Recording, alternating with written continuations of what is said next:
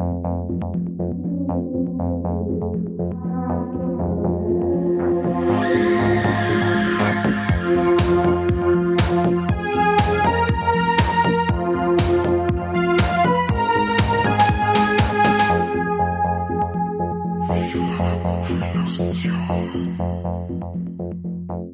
Herzlich willkommen zu einer neuen Folge Viva la Movie Illusion und ähm, ja, es ist jetzt Ende 2022, wirklich das Ende des Jahres 2022 und wer unseren Podcast fleißig hört und verfolgt, weiß, es gibt immer zum Jahresende eine ganz bestimmte Folge und ähm, die kann ich natürlich nicht allein machen. Ich habe da selbstverständlich den Mike dabei. Mike, hi. Servus und habe dir Möchtest du verraten für die Hörer, die jetzt nicht genau wissen, was jetzt auf einmal los ist, um was es gerade geht? Ja, natürlich. Wie ihr es wahrscheinlich schon mitgekriegt habt, haben wir der Corby und ich ganz fleißig bei Letterboxd und da wir da immer äh, unsere Filme locken, die wir mir immer so das Jahr über schauen. Und äh, über unsere Top 10, unsere 10 Highlights des Jahres 2022 reden wir jetzt. Und zwar abwechselnd, damit er wegen Schwung reinkommt. Und ich bin wirklich gespannt, wo es beim Corby dabei ist. Ja, Fraktus nicht. Darf er eigentlich gar nicht. nein, Aber nein. vielleicht hat er es ja nicht geschmuggelt, keine Ahnung. Aber, und ich bin auch gespannt, ob wir mir Überschneidungen haben. Bin ja sehr gespannt. Ich bin auch gespannt. Die Wahrscheinlichkeit ist sehr hoch, weil ich dieses Jahr wirklich hauptsächlich Horrorgeschichten mit drin habe, beziehungsweise ich mir bei fast allen Filmen, aber okay, na, oder sagen wir bei einem Großteil der Filme, da bin ich mir sicher, die hast du auch gesehen. Mhm. Da wird auf jeden Fall reinkommen. Aber eins vorweg, Terrifier 2 ist bei mir nicht in der Liste drin. Ja, wer hätte das gedacht? Jetzt weiß ich nicht, äh, möchtest du die Leute noch sagen, wie hast du bei Letterbox, dass die finden? Ich heiße da Wombell und dann zwei Z, also Wombles. genau. Und äh, Mike findet man unter Terra Vision. Das bin ich. Wie gesagt, schaut's mir rein. Ähm, könnt ihr Kommentare mit da lassen, war ganz interessant. Bei Letterbox Total soll er ein bisschen, schaut's vorbei und bin ich gespannt. Vielleicht schreibt jemand mal was dazu. Vielleicht äh, lest jemand mal ein Review, wo wir so eine schreiben. Vielleicht gibt's ein wenig Feedback. Schauen wir mal. Ja, und der Kani ist auch irgendwo bei Letterbox, den könntest du dann auch noch gleich mitverfolgen. ähm, aber jetzt würde ich mal sagen, fangen wir mal an. Und bevor ja. wir auf die Top Ten eingehen, ähm, ich habe so übers Jahr hin äh, eine Liste geführt, eine mhm. private Liste, wo ich die ganze Zeit die Filme dann, wo ich mir gedacht habe, okay, die könnten am Ende in der Top Ten landen, dann schon mal hinzugefügt habe. Weißt du, wie, wie gehst du da immer vor? Ich klatsche da jetzt mir alles ein wenig so rein übers Jahr. Das war dann jetzt, äh, am Schluss waren es jetzt 15 Filme. Und ja, und da muss man jetzt dann immer wieder Revue passieren lassen. Okay, warum war jetzt der besser wie der? Warum ist jetzt der am Platz weiter vorn wie der? Dann wird noch ein wenig rumgeschunkelt. Dann schaust du mal auf deine Sterne. Dann schaust du den Film vielleicht nochmal an. Dann sagst du, ach scheiße, jetzt beim zweiten Mal schauen, sind da jetzt nicht mehr ganz so wie beim ersten Mal. Dann suchst du wieder was anderes raus. Also da macht man schon ein paar Gedanken. Ja. Also dann machst du eigentlich ja ähnlich wie ich. Ich habe jetzt auch um die 15 beziehungsweise aktuell wie 17 Filme da drin. Mhm. Da fliegen dann die restlichen, die es nicht in die Top 10 geschafft haben, dann wieder raus. Du hast da Glück. Tor 4 ist bei mir in dieser Liste drin, aber nicht unter der Top 10. ah, okay.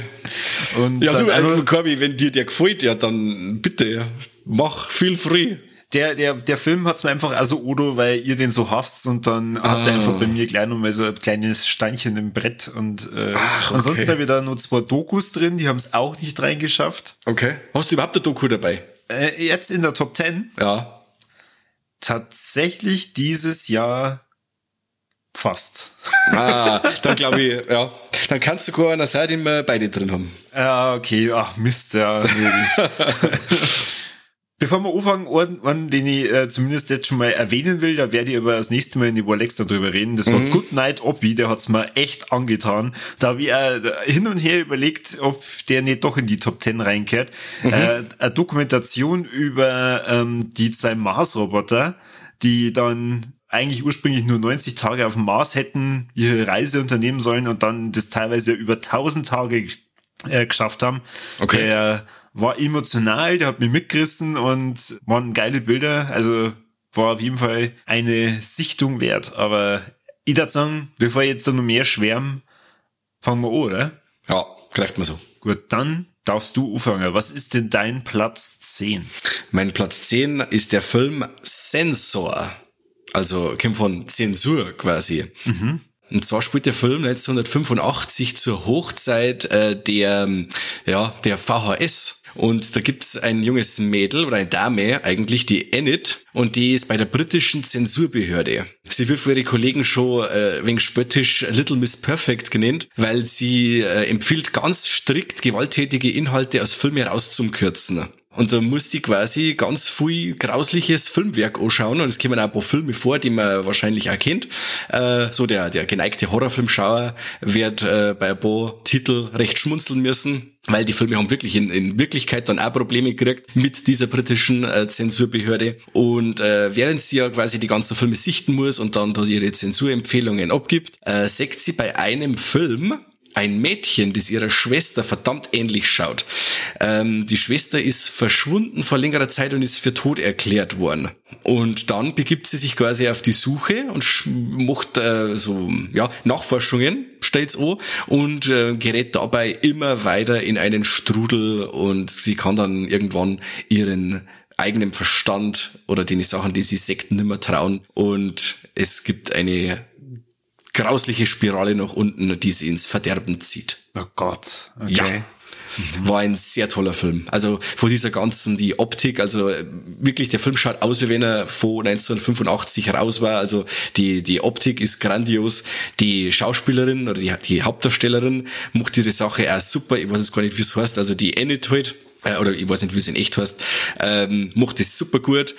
Der Film ist sehr spannend gemacht, äh, ist auch sehr ruhig inszeniert und am Schluss dreht er nachher nochmal vollkommen ab, wo man dann sagt, ja okay, jetzt äh, kann man sich so richtig äh, reif versetzen in die Enid, wie es ihr jetzt gerade geht oder wie es in dem Kopf ausschaut, weil es total wirr ist und am Schluss gibt's dann ein paar so so Link, so so Hinweise, wie, die, wie das jetzt ausgehen könnte. Also er ist nicht direkt so, dass du sagst, okay, dieses, jetzt gibt's ähm, eine Lösung für das Ganze am Ende, sondern man kann selber noch ein bisschen was reininterpretieren. Fand ich ganz stark. Hat mich sehr beeindruckt. Kennst mhm. du den? Na, von welchem Regisseur ist das? Äh, der heißt, äh, hat ja einen ganz komischen Namen. Prano Bailey Bond heißt der. Mhm. Okay. Ah, diese Dame ist das, Entschuldigung. Entschuldigung. Ich habe jetzt das wirklich jetzt nochmal, noch, nochmal nachgeschaut, das ist wirklich eine Dame, also Prano, ich hätte jetzt gemeint, das war ein Herr. Genau, eine britische Regisseurin. Also am Anfang, wo du es erklärt hast, habe ich schon gedacht, okay, Shahida Mike hat ja dann doch sowas Doku-ähnliches mit drin. Das klingt mhm. ja irgendwie nach wahren Begebenheiten. Ja. Aber höchstwahrscheinlich wird es dann irgendwann so abdraht, dass es unwahrscheinlich ist, dass es auf wahren Begebenheiten Ja, auf jeden Fall. Aber ich finde es dann ganz lustig, dass eben da auf das eingegangen wird, äh, auf diese äh, Zensurbehörde und wie sich da quasi dieses äh, Anschauen von Gewaltvideos in Anführungszeichen auf sie auswirkt und so. Das ist schon ein wenig so parodisch, weil ja damals ähm, die haben eine riesige Angst gehabt damals äh, vor dieser VHS und vor diesem äh, Publikmacher oder äh, Zugänglichkeit von, von Filme, äh, die nicht geprüft sind oder die äh, frei Jugendliche frei zugänglich gemacht werden könnten oder sowas. Also das war eine totale Hexenjagd. Tickt halt dann ja im Endeffekt aus, weil sie so viel grausliche Sachen sehen muss. Und ob jetzt das quasi wirklich ihre Schwester ist, die sie da sagt, oder ob sie jetzt wirklich schon Halluzinationen schiebt und so, von die ähm, ja, recht eine schöne Anspielung. Und äh, jetzt weiß ich nicht, äh, ich hab, wie ich den Film gelesen hab zum ersten Mal ja die Story, habe ich an den Film Evil Ed denken müssen. Äh, weiß nicht, ob du den kennst? Evil Ed? Evil Ed. Na, Evil Dead kenne ich. Ah ja, natürlich. Aber Evil Ed ist quasi ähm, die parodische Version, also die, die lustige Fansblätter-Version äh, vor dem Ganzen, weil der, der Ed äh, Gewaltfilme schneiden muss und der tickt dann auch aus, weil er eben so viel Gewalt sehen muss, dass er dann selber auch zum Mörder wird und so. Gerade das, äh, der Sensor ist um einiges geerdeter, langsamer und bierernst im Vergleich dann zu Evil Ed. Mhm. Okay. Also äh, ich hab den quasi quasi so ein bisschen Foreshadowing für das, was mir irgendwann einmal passiert, wenn ich weiter unseren Krampf schneiden muss. So ungefähr, ja. du musst so viel Schimpfwörter schneiden und Ding, dann äh, wirst du vielleicht selber mal so wie der Conny. Äh, was ich nur sagen wollte, es ist gar nicht einmal so einfach, glaube ich, den Film zum Singen. Also ich habe den damals äh, vor, also letztes Jahr eigentlich vom, von England importiert, weil es den bei der uns nicht gegeben hat, aber jetzt ist er mittlerweile, glaube ich, mal bei Sky gelaufen. Ich weiß nicht, ob er da noch drin ist, wer, wer sich da für den Film interessiert. Ich glaube, dass der bei Sky drin ist. Sogar meinst deutsch Wow, synchronisiert. Wow, ja, Entschuldigung, genau. Ja, cool, dann kann ich ja da mal reingucken, wenn er da noch drin ist. Ja, kann ich nur empfehlen. War sehr schön. Sehr schön. Meine Platz 10 ist zu sehen in Deutschland bei Disney Plus und da haben wir auch schon mal Folge drüber gemacht. Äh, leider ohne dich, Mike. Aber der Film heißt Prey. Er Okay. ist dieses Jahr rausgekommen und ähm, es geht um die Comanchen Naru, die im Schatten ihrer Jäger von dem Volk praktisch lebt und da eigentlich selber zu einer Jägerin werden will und sich dann da beweisen will, zusammen mit ihrem Hund. Tja, sie ist dann diejenige, die dann einem bösen etwas auf der Spur ist, das ihr Volk bedroht und das sie da in der Gegend auf einmal so durch ja, den Wald metzelt und zwar dem Predator. Yeah. Ja, wie schon gesagt, wir haben da schon eine Folge drüber gemacht. Das heißt, da kannst du dir gerne reinhören. Der Film ist äh, gedreht vom Dan Trachtenberg. Also ich gehe felsenfest davon aus, dass man dem seinen Nachnamen genauso ausspricht. Mir hat der sehr, sehr gut gefallen. Also jetzt vor allem, wenn ich ihn eine Zeit lang mal nicht gesehen habe, weil damals, wo ich immer ja angeschaut habe, habe ich, weiß nicht, fünf oder sechs Mal angefangen. Also immer wieder angefangen, die ersten 10, 15 Minuten zu sehen. Okay. Weil ich entweder mal also so ein bisschen im Kater-Feeling war oder dann daheim und dann hat meine Frau irgendeine Idee gehabt, was wir jetzt machen könnten. Und dann, ähm, ja, habe ich immer wieder von vorn angefangen. Aber ich muss sagen, also handwerklich ist der Film ja top. Und auch von der Story her, ich finde, er war recht kurzweilig und bringt diese altbekannten Predator-Elemente mit rein und macht trotzdem was Neues draus. Und das hat mir sehr gut gefallen. Und äh, ich hoffe ja, dass da auch eine Fortsetzung vielleicht gedreht wird. Weil sagen wir mal, die, die Credits deuten ein bisschen darauf hin. Hast du den auch gesehen? Ja, den habe ich gesehen. Geliebt und hab ihn auf Platz 7 da von meiner Liste. Ja, Ach, kein Scheiß. Mensch. Da haben wir schon die erste Überschneidung. Da Ja. Wahnsinn. Äh, ich kann mit dir nur anschließen. Also ein grandioser Film und ich werde fast behaupten, dass er mir noch besser gefallen hat wie der zweite Teil. Also wer kennt für mich gleich noch im ersten. Ähm, wobei ich den zweiten Teil auch liebe, aber dieser Prey, der hat mich wirklich so fasziniert, der hat mir so gut gefallen, weil der wirklich so war, wie wie früher. Also ich hab mir, ich hab den Film angeschaut mit meiner Frau und ich hab mich wirklich gefühlt, wie ich damals als kleiner Bub bei meiner Oma auf der Couch gesessen bin und hab zum ersten Mal Predator gesehen, nachdem ich meinen von ORF 1 aufgenommen hab auf VHS. das, der Film Wo, hat, wo man sich jetzt schon denkt, als kleiner Bub Predator anschauen, top. ähm, ja, also ganz toll. Äh, Die Mechanismen äh, aus die Predator-Filme werden da richtig gut transportiert. Der Film hat seinen nötigen Ernst. Wie gesagt, äh, Rumnörgeln am CGI kann man allweil. War das wirklich das Einzige, was ich an dem Film wirklich groß äh, bemängeln darf, weil es oftmals wirklich sehr künstlich ausschaut. Aber das neue Design oder das, ja, das neue Design von Predator fand ich super cool. Eigentlich ja der erste Predator, der ist eher mit so rudimentäre Waffen ausgestattet und der Ja. ist halt noch nicht so fit wie die, die anderen, die dann an Ani ans Leder wollen und so. Er ist ja quasi im Endeffekt genauso am Trainieren, am Ausprobieren, wie es ja die, äh, ja, die Oberkommandchen ist. Wie heißt so? Naru. Naru. Äh, ja, und äh, er versucht sich auf der Erde zurechtzufinden, schaut, wo er so an, an, an Beute ähm, finden kann und meuchelt sie quasi von ganz unten. Ich meine, das erste Mal ist eine Schlange, oder? Das ist meine das erste, was er abbrackt und meuchelt sie dann weiter nach oben, bis er dann einmal einen Bären erwischt. Äh, oder dann einen Menschen natürlich und ähm, Schlange, Wolf, dann der Bär, genau. Genau. Der Bär ist auch wirklich so der, das einzige Manko an dem CGI, das, also das, wie ich finde, ähm, am schlechtesten umgesetzt ist. Okay. Ich fand das schon wieder so rasant, dass mir das schon wieder gar nicht mehr so aufgefallen ist. Also das war so rasant und auch dann, wo er den, den Bären dann aufschlitzt und hebt ihn dann aus und dann rinnt ihm dann das Blut über den Körper und dann quasi wird er dann durch den, das sei äh, Unsichtbarkeitsmodus, der Stealth Mode, wird er dann quasi leicht sichtbar und das fand ich mega, eine mega coole Szene. Deswegen war ich da mit dem Bären gar nicht so, gar nicht so base. Also Ja. toller Film. Auch der Soundtrack Ja, sehr Fall. gut, gute Schauspieler und wie gesagt, das, die, alles was praktisch ist an Effekte hervorragend. Prey hat auch ähm, The Batman aus meiner Liste rausgeschlagen. Also die haben sie, die haben sie bei dem letzten Platz die ganze Zeit so gebettelt und Ja. ich war mir dann nicht immer sicher, welcher von beiden gibt dann rein, aber Prey hat dann, wie schon gesagt, auf lange Sicht dann doch gesiegt. Okay. Ich habe mir auch noch extra Listen gemacht, also so Honorable Mentions, das sind die, noch, die fünf, die bei mir noch rausgefallen sind, über die können wir dann ganz am Schluss vielleicht noch mal schmerzen. Gerade mal ganz kurz, weil da habe ich nämlich einen Batman auch dabei. Ja, da schau her. Ja, passt, machen wir. Aber Prey absolute Empfehlung, fand ich super. Und äh, weil ich mir noch gedacht habe, das mit, mit äh, CGI-Tiere ist an sich wirklich immer schwierig zu machen und das äh, ist, ja, Kindern fein nicht. Da hätte ich jetzt noch einen kleinen Tipp für da draußen und zwar der Film Beast mit dem ähm, äh, Idris Elba. Genau. Idris Elba kämpft gegen, gegen einen wild gewordenen Löwen.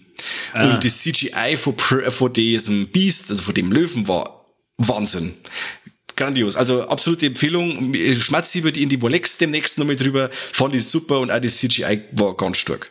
Ja, okay. Bin ich gespannt. Aber Beast ist jetzt nicht in deiner Top 10. Na, der ist jetzt nicht dabei. Okay.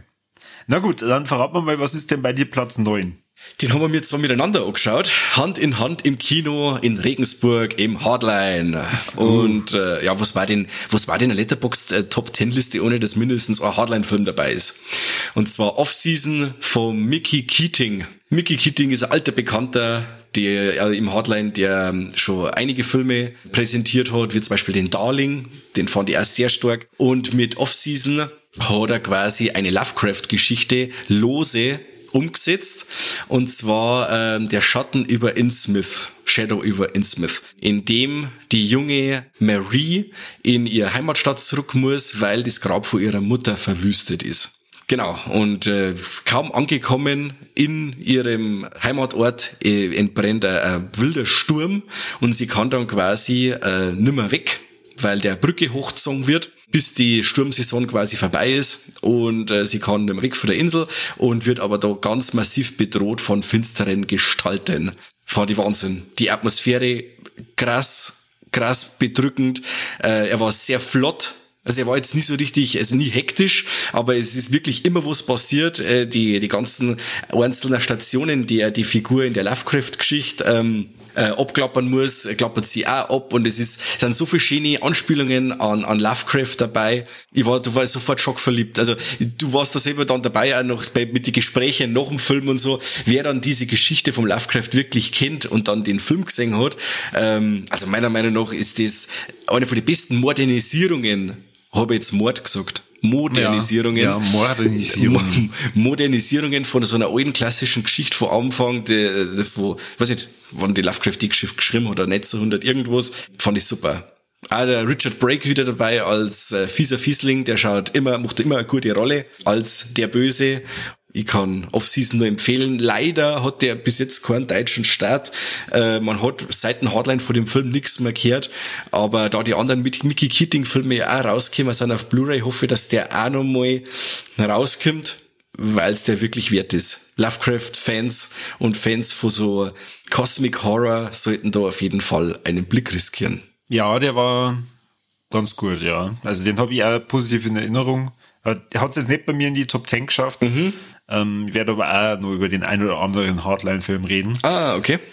Mir ist die Story äh, so ein bisschen vorgekommen wie diese Cthulhu-Geschichte, ähm, die es auch zum Spielen gibt. Äh, ich habe auf, das, auf der mhm. Switch und auf der Playstation ja. und so. Äh, die habe nämlich ich gespielt und äh, da ist mir das schon immer wieder sehr bekannt vorgekommen, was da passiert. Wobei das Spiel wirklich, glaube ich, äh, irgendwie Anfang des 19. Jahrhunderts rumspult und mhm. äh, da war ja Off-Season doch mehr in der Jetztzeit. Ja, ja. deswegen sage ich ja, ist ja die, diese klassische Geschichte, also die haben sie in die Moderne sehr gut transportiert. Ja gut, dann darf ich weitermachen mit meinem Platz 9. Bitte. Dann sage ich da einfach mal Nope. ja, genau, Was? Nope, der Film von Jordan Peele, der dieses Jahr ins Kino gekommen ist. Okay. Der OJ und seine Schwester, die, ähm, äh, wie hieß die M, glaube ich, die müssen nach dem Tod von ihrem Vater die Familienranch übernehmen in Südkalifornien und da werden Pferde ausgebildet und zwar für Hollywood-Filme. Auf einmal entdecken die über ihrem Himmel oder also über ihnen am Himmel so rum lauter rätselhafte Phänomene und äh, versuchen das dann auf Film aufzunehmen und dann stellt sie dabei irgendwie heraus, ha, das kann irgendwie ein UFO sein oder vielleicht auch nicht und äh, vielleicht auch nicht. Da könnt ihr euch entweder dann die Folge über Nope anhören von mir und vom Kani kurz nach der Sichtung war ich ein bisschen enttäuscht, weil ich glaube, ich ein bisschen was anderes erwartet habe, weil ja. ähm, John Peel hat ja mit Weir und auch mit äh, Get Out natürlich jeweils Filme hingelegt, wo du am Ende da sitzt und dann echt denkst, boah, fuck, ey, was habe ich jetzt da gesehen? Krass. Ähm, so endet Nope nicht unbedingt, aber sagen wir mal, dieser, dieser, boah, krass, was ist jetzt da los? Moment, der ist schon viel früher. Und ich glaube, das ähm, habe ich halt dann zum Ende vom Film auch nochmal erwartet. Ähm, was praktisch halt dann das ein bisschen gedämpft hat. Aber je mehr ich darüber nachdenke, umso besser gefällt er mir. Und ich möchte ihn jetzt unbedingt dann auch bald wieder mal anschauen. Er ist jetzt mittlerweile bei dem einen oder anderen Streaming-Dienst auch schon zum Kaufen drin und ich gehe mal auch davon aus, dass Wow wahrscheinlich den bald drin hat.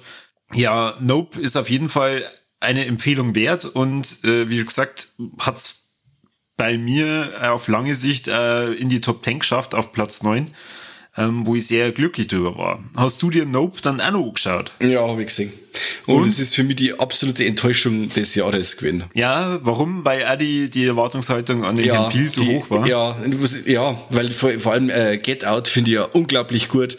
Äh, Us war auch hervorragend oder auch die, die Twilight Zone Serie vom ähm, Jordan Peele hervorragend. Also ich mag das wirklich gerne. Und auch sein, sein ich glaube, er hat nur produziert, sein kein Candyman war super gut. Aber dieser Nope, der hat nichts hinten können bei mir. Überhaupt nicht. Ich weiß auch nicht, an was das kling hat, aber diese ganze Story da mit, äh, ja, ich mag jetzt auch nicht spoilern, also die Story war für mich schon, ja, die hat mich nicht, die hat mich nicht gecatcht. Überhaupt nicht. Diese Charaktere, dieser OJ, der hat mich so auf den Sack gegangen, weil was? der dann, wenn es irgendwann wichtig, was? Das, der sagt dir eh vorher ja, eben, Genau, genau. Die, dann, dann, dann fragen sie noch was mit dem Rose, mit dem, mit dem Trainieren da, und dann soll er für die Werbung, für die Werbung da engagiert werden. Ja, dann bringt das Maul nicht auf, dann sagst du, ja, grüezi fix, ja, red halt einmal, was ist denn los? Also, so richtig seltsam zirgert. Dann macht er zwar ein paar so Fässer auf, dann das mit dem Affen, ähm, das, und die, mit dem Chinesen dann, mit der, der, wo bei Walking Dead dabei ist. Dann dieses Jagen nach diesem etwas, das sehr an Weißen Hai erinnert hat und, na, also ich hab, ich bin, ich hab mich wirklich sehr stark einerseits auch gelangweilt, weil mir die Charaktere so genervt haben. Jetzt redet der meinen Film so schlecht. Also ja, ich fand ihn top. Ich hör auf. Ich hör auf. Also ich, es, ist einmal, es ist einmal was anderes. Das musst du schon zugeben. Also äh, man, man erwartet was, was ganz was anderes ja. und äh, bekommt halt dann mal eine Überraschung. Das ist doch was Positives. Ja, im Endeffekt, wo es das dann ist, dann sagst du schon, ja, okay, aha. Aber wie das dann ist, dann sagst du, oh, ist das blöd. Also, Nein. ja, na. Also auch wie das ausschaut, ist doch scheiße. Ja, aber es ist überraschend. Ja, schon, aber überraschend scheiße ist. Ach, na, Kim, so. Ich, verzeih, mal, verzeih mal du lieber, was hast du auf Platz 8? Auf Platz 8 ähm, hätte ich einen Film, den ich eigentlich, äh, weil er mit seinem Titel, da er eher auf Platz 10 passen. Und zwar ist das X vom Ty West. Boah, den habe ich voll, voll weiter vorn. Verrate okay. aber noch nicht, auf welchem Platz. Ah, okay, okay. Fand ich super. Also, ja. ich weiß nicht, sollen wir uns das aufsparen dann für, für nein, später? Nein, nein, verzeih, verzeih. Okay. Äh, Im Endeffekt ist äh, X ein Slasher, der in die Richtung äh, The Texas Chainsaw Massacre geht, von der Optik her, teilweise auch wieder inszeniert ist, von den Kamerafahrten her. Und die haben halt, er hat das Thema quasi, dass ein paar so junge Leute ähm, beim, wie sagt man, also der Golden Age of Porn da in die 70er, die haben halt einfach gemeint, sie, sie drehen jetzt einmal einen künstlerisch anspruchsvollen Pornofilm am Arsch der Welt. 1979, glaube ich, ist das. Und da mieten sie ein äh, abgelegenes Bauernhaus, das zwar so alte, seltsame äh, Herrschaften vermieten und da sie dann in einen Schweinsgram-Film, bis dann einer anfängt durchzudrehen und die Gruppe dezimiert. Er braucht zwar hübsch lang, bis der Film äh, dann den, in den Slasher-Part übergeht, aber diese Charaktere waren so, oder ja waren, ich, ich sprich schon in der Vergangenheit, sind so schick geschrieben, dass ich denen ewig noch beim Porno dran zugeschaut hätte. also es ist wieder eben diese unglaubliche Jenna Ortega dabei, die bei mir dieses Jahr, ähm, die ist bei mir Platz eins dieses Jahr vor die an die Ladies. Äh, die hat, äh, war ja Wednesday in der tollen äh, Netflix-Serie, die hat er in Scream 5 mitgespielt, genau. Und jetzt eben bei X. Super gut. Mia Goth spielt sie auch einen Wolf. Ganz toll. Ähm, wie gesagt, eben diese, das, das Beutel, das Körnige, du nimmst dem Film auch wieder die 70er Jahre total ab. Ähm, dann das, äh, das Schwüle, das Horse, das, ah, das ist, das kommt so richtig toll um. Äh, dann seine Spielereien am Anfang schon mit dem Bildformat, da hat er mir eigentlich schon gehabt, haben wir schon gedacht, ja, das ist wieder so ein Film, der, der spielt ein bisschen auch mit dem Zuschauer, mit den Erwartungen. Und äh, dann gibt's ja immer im Film, wenn du dann öfters sechst, ich habe jetzt dreimal gesehen, so ein Foreshadowing, du kriegst im, im Laufe des Films mit, wie wer stirbt, weil ja bestimmte Sachen schon wegen äh, ange, angerissen werden und sagst, ah ja, da war das und das mit dem Krokodil und jetzt frisst es ein Krokodil oder so, fand ich auch ganz schön. Und ähm, wo ich auch sehr gespannt bin darauf, dass es bis weitergeht, weil X ist ja im Endeffekt der Mittelteil von der Trilogie. Da kommt ja jetzt dann quasi noch Pearl, der gibt's ja in Amerika quasi schon, das, das Prequel dazu und das Sequel Maxine kommt jetzt dann auch bald. Also die haben da A24 und Ty West haben da jetzt eine ganz, ähm, gut, ganz tolle Trilogie aus dem Bogenstampf kann ich noch nicht sagen, aber das, der Mittelteil der Trilogie ist schon mal unglaublich gut bei mir angekommen. Das ist all nie schlecht, wenn man mit dem zweiten Teil gleich mal anfängt. Ja, auf jeden Fall. also ich hätte es tatsächlich ähm, ein bisschen anders beschrieben. Ich hätte jetzt einfach nur gesagt, jemand trat durch, sondern sagen wir mal, es gibt, es gibt ja schon ein paar Elemente in dem Film, die äh, ein bisschen übersinnlich wirken. Ja. Das Übersinnliche, das springt dann irgendwann über und trat dann ein bisschen am Radl. Also der Porno artet nicht aus. Also für, für die äh, für die Pornoliebhaber unter den Hörern, ihr könnt doch ruhig reinschauen. Also da äh, passiert während dem Porno dran nicht wirklich was. Das stimmt. Also deswegen, wenn der Michael schon dreimal gesehen haben, ihr könnt es echt genießen. Auf jeden Fall. Und es dauert wirklich, bis da, bis dann, bis dann die Gatzerei losgeht. Dann können die einfach nur sitzen bleiben, die den Horror-Part gern mengen und die, wo sie gern die Pornodreierei angeschaut haben, die, ja, die gingen halt dann. Oder ich, ich gehen nicht dann äh, genau zum nächsten Portal ihrer Wahl. Genau. Ja, schön, ja, schön. Ja, also wie schon gesagt, ich äh, verliere später nochmal ein Ja, äh, kurzes bitte. Wörtchen dann drüber, wenn, Ja. wenn ich dann verrate, auf welchem Platz der bei mir ist. Da bin ich gespannt. Mich wundert's ja, dass, also, mich wundert's wirklich. Ich hab mir jetzt gedacht, du sagst jetzt, ja, war irgendwo bei meinen Top 50 dabei oder so. Hätte mir jetzt gar nicht gedacht, dass du da den so weit vorn hast. Warum? Ja, weiß ich nicht. Hätte, ist jetzt nicht der typische Corby-Film. Ja, wie schon gesagt, also die äh, Top 10 dieses Jahr ist eher horrorlastig Mhm. und also ich habe X bei einigen Listen gesehen und Mhm. hab mir den dann jetzt vor kurzem erst reinzogen, ähm, weil ich mir gedacht habe, ja gut, äh, so viel Leid können sie ja nicht täuschen und ich, als ich dann noch gesehen habe, okay, A24 hat da auch mitgemacht, Ja. dann bin ich ja schon mal doppelt und dreifach interessiert und dann auch gleich am Anfang von dem Film, wo es dann geheißen hat, wir dran am Porno, da war ich ja gleich dabei. Äh, und äh, ja, du, ich, äh, allen Lobliedern, die du vorhin gesungen hast über den Film, kann ich nur zustimmen und ähm, toller Film. Also äh, da habe ich schon mehr Scheißdreck dieses Jahr gesehen. Aber das hat eine gute Voraussetzungen. Ah, ich habe schon gestern Scheißdreck gesehen. War nicht so schlecht. ja. Na, aber ja, ich sagen, ich äh, lass dir jetzt mal nur im Ungewissen, wie weit vorn der Film bei mir ist, weil wer weiß, vielleicht hat er hat es ja ganz an die Spitze geschafft. Ach, scheiße. Und kann sag ich dir jetzt mal, was auf Platz 8 ist. Und über Platz 8 habe ich erst vor kurzem mit dem Kani geredet. Kannst du erraten, was auf Platz 8 ist? Na. Du redest, du redest ja gar nicht. Ja, das ist, ich, ich bin bei, hätte bei X war jetzt schon total äh, auf die Schnauze geflogen. Jetzt pass auf, dann sage ich Jurassic World 3. Was, was, was, ah Gott. Soll mit zum Mund auswaschen gehen, oder? Ja, bitte. Ja, bitte. Nein. Platz 8, The Menu. Ah, okay. Ralph Fiennes, wie der Mike mir gesagt hat, wie Ja. man ihn richtig ausspricht, spielt den Küchenchef Julian Sodovic und äh, der lädt auf seine gruselige Insel ein. Äh, ein na okay, sie, die Insel ist nicht gruselig, die Insel ist eigentlich ganz cool, äh, zu seinem Restaurant, zum Hawthorne und äh, da ja, erleben die Gäste eine Überraschung. Und das Ticket hat schon mal 1200 Dollar gekostet pro Nase Wow. die da äh, essen dürfen. Die kriegen da ein Menü aufgetischt. Ähm, ja, wie schon gesagt, das da vor Überraschungen dann nur so strotzt. Und äh, auch hier wieder, also das soll jetzt nicht die ganze Zeit äh, wirken wie, wie Werbung. Es ist echt Zufall. Äh, über die meisten Filme äh, in meiner Liste haben wir das ja auch schon mal geredet. ähm, ihr kennt sich da die, die Folge auch komplett anhören. Da, da schwafeln ich und der Kani stundenlang, nein, eine halbe Stunde. Und ihr kennt ja echt das übrigens sogar auf, Yu- auf YouTube anschauen, da sind wir live von dem Farbe mit dabei. Ich habe es auch nicht mehr angehört, weil ich hab den Film noch nicht gesehen, deswegen habe ich mir jetzt diesen ausgespart, weil ich Ja, glaube, das dass man, ich gerade fragen. das sollte man ich nicht, glaube ich, nicht ganz so viel wissen vor dem Film, oder? Vom Inhalt. Ja, also sagen wir mal, ähm, wenn man einen Trailer schon gesehen hat, dann weiß man eh schon, was passiert, aber er, er ist ein Film zum Genießen. Also so wie das Menü dann ist, äh, so kann man sie dann ge genießen, aber man sollte schon den ein oder anderen unangenehmen Film äh, mal gesehen haben, weil okay. ich glaube, sonst ist das ein schlechter Anfang. Ich glaube, dass man mir, ich glaube, weil er kann ist, glaube ich, bei dem Film sogar neben mir gesessen und haben wir einen, einen Halloween End so geschaut. Ähm, und die allein vom Soundtrack her und so, ist mir der wegen, äh, äh, hätte ich zuerst gemeint, jetzt ploppt dann der Name Ari Aster auf.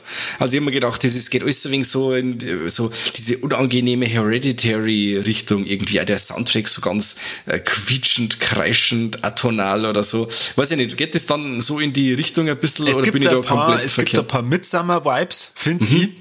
Ähm, die hätte man ruhig nur weiter ausbauen können, aber ähm, es, es ist definitiv kein, kein so düsteres Ende. Mhm. An wen ich eher gedacht hätte, wäre der Mr. Shamalalam äh, gewesen, ähm, dass der den gemacht hat. Aber nein, der Film ist gemacht worden von Mark Mylott. Mhm, okay. Wie der Kahn und ihr festgestellt haben, dass der schon ein paar ähm, Game of Thrones Folgen drehen durfte. Mhm. Aber jetzt auch nichts unbedingt Namenhaftes mit dabei. Aber nichtsdestotrotz, toller Film ähm, und hat es bei mir eben auf Platz 8 geschafft, ähm, wegen äh, Ralph Fiennes, aber natürlich, sie muss erwähnt wer werden wegen der grandiosen Enya Tyler-Joy, fettes Herz, Wahnsinnsfrau. Also schon die war es wert, dass man im Kino war. Mhm. Ja, die Musik ja sehr gern, sehr gern. Seit The Witch einen großen, dicken Stein im Brett. Ja. Aber bin ich sehr heiß drauf, mich hätte ich sehen, aber ins Kino schaffe ich es nicht mehr. Aber sobald der irgendwo dann zum Kau käuflich erwerbbar ist, dann hol ich mir den. Zum Kaufen ist. Ja, sobald er zum Kaufen ist. Ja. Ja, Platz 7 hast du ja vorhin schon gesagt, ist bei dir Prey. Prey. Genau. Möchtest du irgendwie sagen, warum Platz 7? Warum hat es nicht weiter nach vorn geschafft? Was ist da los? ja, weil die, die anderen, rein von der Abwägung her, hat mich dann doch mehr überzeugt. Und dann musste ich mal abwägen, okay, was war jetzt an dem Film besser wie an dem und hin und her. Und dann habe ich den Prey einfach so dreist wie ich bin auf Platz 7 da. Mensch, Mensch. Ja, kein Scheiß. Ähm, meinen Platz 7 haben wir ja. mir zusammen gesehen. Erst vor kurzem sogar. Okay. Terrifier mhm. 2. Na. Nein, wie schon äh, am Anfang gesagt, Terrifier 2 hat leider nicht in meine Top 10 geschaut. Nein. Äh, Deadstream. Oh yes. Oh yes. Oh Habe ich auch noch drin? Habe ich auch noch drin? Ja, kein Scheiß. Ach, Kim. Ja. Okay. Von Vanessa und äh, Joseph Winter. Und der Joseph äh, Winter, der hat sogar da gleich noch mitgespielt als Hauptdarsteller und hat dann auch noch den Soundtrack komponiert und ja, also Mike, oder? Da haben wir mir sehr viel Spaß gehabt ja. bei dem kleinen Filmchen. Das war eine Granate. Also wirklich ähm, Evil Dead 2 im Found Footage gewandt. Also selten so viel gelacht. Also es, die, die Gags sitzen. Die Gags sitzen, ja. das hätte man nicht gedacht. Der ist on point bei allem, was er tut. Bei allem. Ich, ich, ich fand ihn wirklich stellenweise echt gruselig. Also ja. ähm, er, er, grad, er hat halt, also kurz mal ein, ein Satz, den ich vorhin aus dem Internet geklaut habe. Ähm, es ist aber wirklich nur einer. Ein Ungnade gefallener Internet-Promi versucht, seine Follower zurückzugewinnen, indem er eine Nacht allein in einem Spukhaus per Livestream sendet. Also, das Setting müsste ich jetzt mir vorstellen. Er ist wirklich live on, on, on Twitch oder was weiß ich. Und man sieht dann da die Kommentare. Er hat äh, ähm, so Helmkamera und dann nur Kamera, die ihn von vorne so, so filmt, also dass man jetzt seine Gesichtszüge äh, äh, sieht. Und äh, also da gibt's ja manche Szenen, die sind jetzt nicht nur witzig, der, der Typ selber ist ja schon, schon totaler Off, ähm, aber da gibt's ja manche Szenen, die sind echt gruselig. Da hab ich mir dann teilweise schon gedacht, hui, hui, hui, hui, ich möchte gerade nicht mit dem tauschen. Ja. Also die Gratwanderung immer zwischen diesen slapstickhaften Humor und dann wirklich, wirklich gruselige Szenen ist unfassbar. Manche Filme, die zerstören sie dann selber an Atmosphäre, indem es halt dann wirklich lustig wird oder eben also diese Slapstick-Einlagen drin hat. Aber der Film ist wirklich on point. Wenn er wirklich gruselig sein möchte, ist er gruselig. Äh, wenn er spannend sein möchte, ist er spannend. Und wenn er lustig sein möchte, dann besorgst du in Hosen. Faszinierend. Faszinierend. Ja. Dann diese Gagdichte, diese, wenn er schon, ähm, er hat seinen Soundtrack selber dabei, er hat dann immer einen, so einen, so einen kleinen Kassettenrekorder dabei und da spielt er dann, wenn es gruselig wird, spielt er, druckt er drauf und dann kommt Musik, eine richtig gruselige Musik, die er selber komponiert hat. Und er nennt sie dann selber als Sean Carpenters Halloween Soundtrack. Also er nennt, baut sich dann selber ein, seinen Namen quasi als Sean Carpenter. Fand ich super gut. Gleich am Anfang schon wenn er dann sagt, ja, in, in, in seinem YouTube-Video, ja, er geht jetzt da rein und wenn er nicht mehr kommt, dann habe ich der Schwarzbild und dann heißt es quasi, ähm, so eine Texttafel kommt dann quasi der, der, der Mann, der dieses Haus äh, betreten wollte, wurde dann nie mehr gesehen und was weiß ich. Und dann geht er zwei Schritte rückwärts, weil sagt mir, dass er T-Shirt ist, was er anhat. das super. Also die sind Gags. Der einzige Gag, der mich genervt hat, wirklich das einzige, wo er versucht, äh, diese, eines der Monster mit dem Tesafilm am Boden festzukleben. Also egal wie gutes Panzertape du hast, du biegst keinen am Boden fest. Das war wirklich hey. das Einzige, weil es war so drüber, dass ich schon wieder gesagt ach komm. Das war eine seiner Universalwaffen, super. Ja. Also dieses Teaser-Bundle ist super. Oder auch diese, die, die Kameras, wenn er die Kameras äh, benennt, die werden ja quasi dann zugewiesen per Laptop und dann weiß er, wo, in was für ein Teil vom Haus sie gerade was abspielt. Dann bindet er äh, äh, eine von seinen Kameras an, äh, was war denn das, also eine lange Salami war das, oder? und holt es dann vom Autofenster aus und es ist dann die, die Meatcam oder sowas, Beef, oder? Äh, Beefcam. Beefcam, ja. Beefcam, wow. Also wirklich, ist also vielleicht jetzt nicht so lustig, aber wenn man es verzeiht, sowas muss man gesehen haben. Äh, Deadstream, absolute Empfehlung. Ja. Selten also, so viel gelucht. Ja, wirklich. Also ich habe das, ich hab das genossen und äh, da habe ich mir gedacht, boah, lecker, ist so ein Ding im Kino sehen, das ja. ist einfach äh, durch und durch. Äh, ich hoffe, oder ich, ich gehe sehr stark davor aus, dass der äh, 2023 äh, auf jeden Fall irgendwo in Deutschland da erscheint. Ich hoffe. Ich hoffe ja, dass er auch noch mal im Kino kommt. Das, das wäre ein Traum. Ähm, wir haben den im, im Rahmen äh, unserer äh, Hardline-Mitgliedschaft sehen dürfen und äh, ich glaube, er ist streambar bei Shudder. Genau. Halt auf Englisch, aber ich finde, äh, das, das Englisch, äh, das hat man da eigentlich sehr gut verstanden. Ach, das und, passt dabei. Äh, Wie gesagt, ja. also wenn es euch das Ding wirklich, wenn es es dann nochmal gibt und man haut sich dann einen Untertitel ein, mir geht's weil so, wenn ich dann bei manchen Sachen nicht mitkomme, dann haben wir noch englische Untertitel dazu, dann, dann flutscht das. Weil es doch auch vom, vom akustischen oftmals ein bisschen, ein bisschen schwierig ist, aber der Film, der ist wirklich mit Schulenglisch auf jeden Fall äh, verständlich. Es kommt, glaube ich, beim, bei dem Deutschen dann auch nur auf die Synchro drauf an. Weil sagen wir mal, ähm, viel Humor lebt einfach auch von seiner Stimmlage und wie er das Ganze macht. Und ja. äh, da ist fast meine Befürchtung, dass wenn der auf Deutsch rauskommt, dass er vielleicht dann an manchen Stellen eher dämlich als dann lustig klingt. Das aber ja, lassen wir uns mal positiv überraschen, hoffe ja. Absolut. Unbedingt anschauen. Dann äh, haben wir ja schon wieder Überschneidung gehabt. Dann interessiert mich jetzt natürlich brennend. Was hast du denn auf Platz 6? Platz 6 ist bei mir das Reboot von Hellraiser vom David Bruckner. Ich bin ein riesiger Hellraiser-Fan und ähm, gehe mit, äh, immer mit einem mit einer riesigen Vorfreude an alle Sequels ran, die ich so in die letzten Jahre meines Horrorfilm-Fanseins ähm, hab dürfen und schauen wir wirklich jeden Hellraiser gern an, nur ich werde die meiste Zeit enttäuscht. Weil mhm. wirklich, ich glaube, ab Hellraiser 5, der wo wirklich noch gut war, vom Scott Derrickson, der Inferno, ähm, es ist dann wirklich viel Schmarrn gekommen, wo man sagt, okay, der Däder hat man noch schauen können, aber dann der, der ähm, Hellseeker, totaler Scheißdreck. Und ähm, die Serie hat sich wirklich so reingefahren in ein, in ein Fach, wo man sagt, das geht nicht mehr. Es sind Drehbücher verfilmt worden, die keine Hellraiser-Drehbücher sind. Die sind irgendwelche, in irgendwelche Schubladen rumgelegen und dann hat's geheißen, okay, in diesem Thriller-Plot oder in diesem seichten Horrorfilm schreiben wir jetzt einfach nur Zenobiten und ein Pinhead rein und äh, nur den Würfel dazu und dann haben wir schon einen Hellraiser-Film.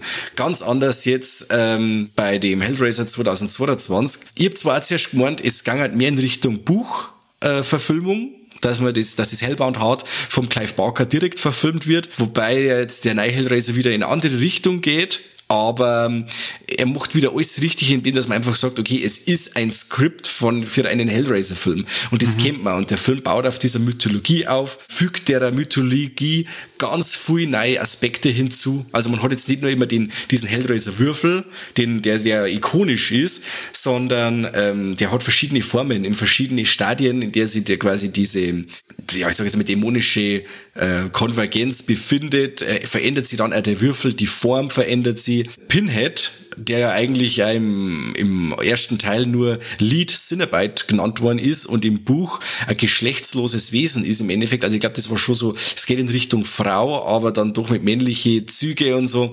Und diese Jamie Clayton ist ja da ein Sechser im Lotto als ähm, Pinhead. Als weiblicher Pinhead, als Lead Cinnabite.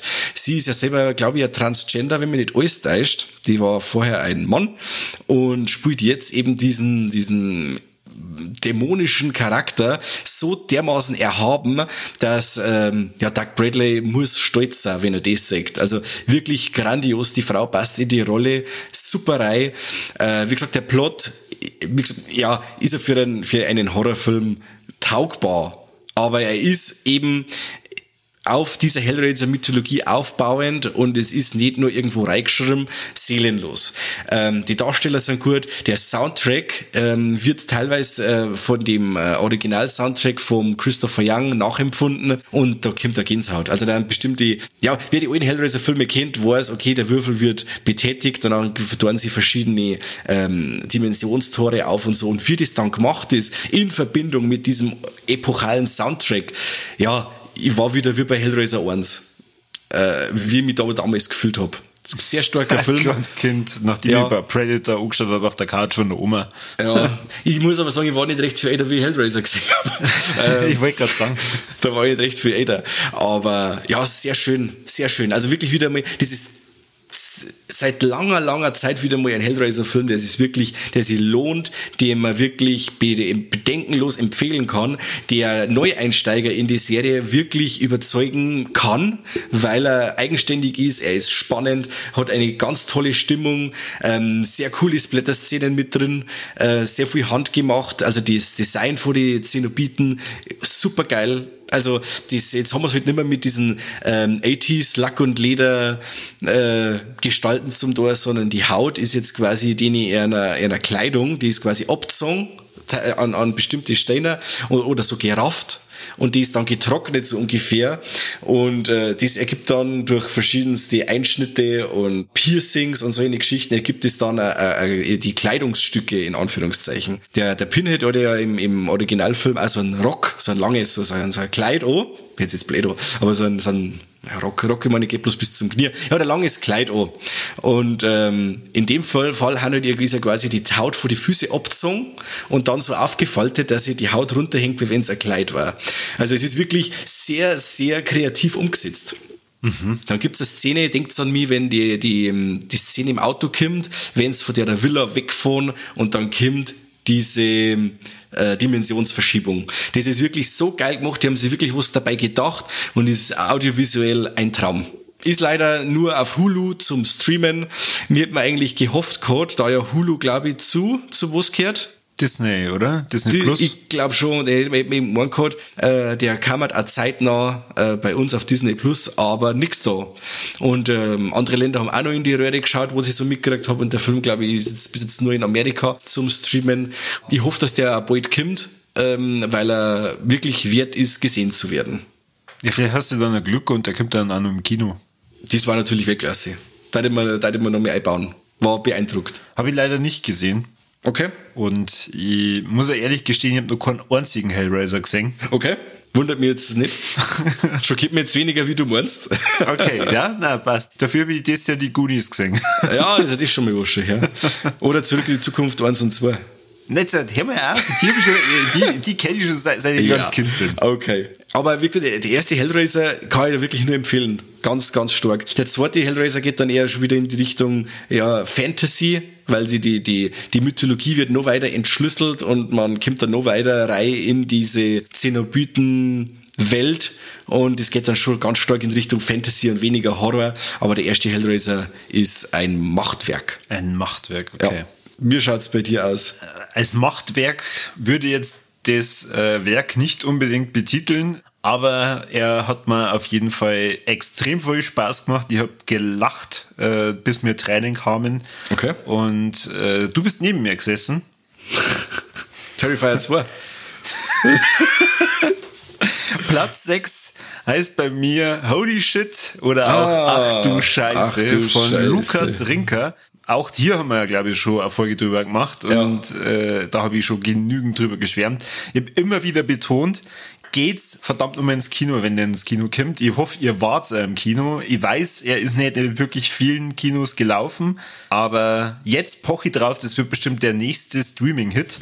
Der Architekt Frank erwacht aus einem Ohnmachtszustand und ist blutig eingequetscht in einem Dixie-Klo. Das Dixie-Klo liegt auch noch kurz vor einer Abrisssprengung in der Mitte von der Baustelle und er muss versuchen, da rauszukommen. Ein Kammerspiel, spannend und blutig und sehr lustig. Also es ist in meinen, in meinen Augen so der, der nächste große Komödienhit der sie an so Klassiker anreihen kann wie Shoot is Manitou oder Otto der Film.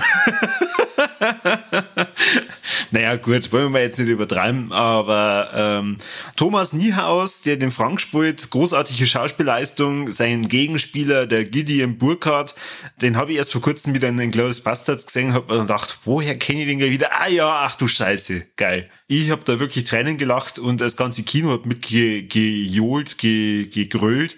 Und Mike, wie ging's dir dabei? Ja, da schließe ich mich an ganz stark, ganz stark, äh, ganz starkes deutsches Independent-Kino mit ähm, ja unglaublicher Kreativität, wenn man da schaut, äh, wie man da auf engstem Raum einen Film inszenieren kann, der ja quasi wir äh, den der Buried mit dem Ryan Reynolds im Endeffekt so gut wie nur in diesen Dixie-Klo spielt und wie er mit den Gegebenheiten spielt und wo er, wo er dem Mann alles mitgibt, dass er sich halt versuchen kann, wieder da raus zum Kämpfer. Er ist unglaublich kreativ er hat nur, ich weiß nicht, so ab der Mitten, am Schluss aussehe, ist er mir dann ein wenig, ein wenig zirkelt, wo man dann sagt, ja, okay, wenn er jetzt nur eineinhalb Stunden dauern, da, da hat's auch gelangen, zehn Nein. Minuten weniger, mm na, ja. äh, aber so, wir, na, sehr zu empfehlen. Das ist Nörgeln auf hohem Niveau, ein Film, der ja. richtig, richtig stark Spaß macht. Ja, passt's wieder, habe ich Kurven gekriegt. Ja, ja. Uh, okay. er fängt an mit nackten Brüsten, besser geht's eigentlich schon gar nicht. Da, da habe ich mir nur gedacht, oh oh, da war ich ja noch nie mit Mike vorher so richtig im Kino. Das stimmt. Wie reagiert er? Klang der mich gleich an? Klang ja. der sie gleich an? Aber Flippt er aus, wenn er einen Busen sagt. Steht er auf und sagt, was ist denn jetzt los? Ich will Blut sehen. Ja, was soll die Scheiße. äh, ja, Michaela Schäfer geht immer, oder? Ja, kommen Sie schon anschauen. Was war das für Lied von Münchner Freiheit, das dann kommt? Ohne, Ohne dich schlafe ich heute Nacht nicht, nicht ein. ein. Ja. Ich kann, keiner, der diesen Film gesehen hat, wird das Lied jemals wieder hören, ohne mit einem Schmunzler auf den Lippen und wird sie wird sagen, ach du Scheiße. ja, das stimmt. Absolut. Das stimmt. Und wie unser der Lukas Rinker verraten hat, hoffe ich ganz stark auf Ach du Scheiße in Space. Boah, das war sehr cool, ja. Bin ich dabei. Gut, dann äh, ich kann abkürzen bei Platz 5. Du darfst gleich drüber reden. Ähm, ich habe ja vorhin gesagt, ich verrate euch noch nicht, wann X bei mir in dieser Liste auftaucht, aber jetzt wäre es soweit. X, mhm. äh, also X von Ty West ist bei mir auf Platz 5. Sehr schön.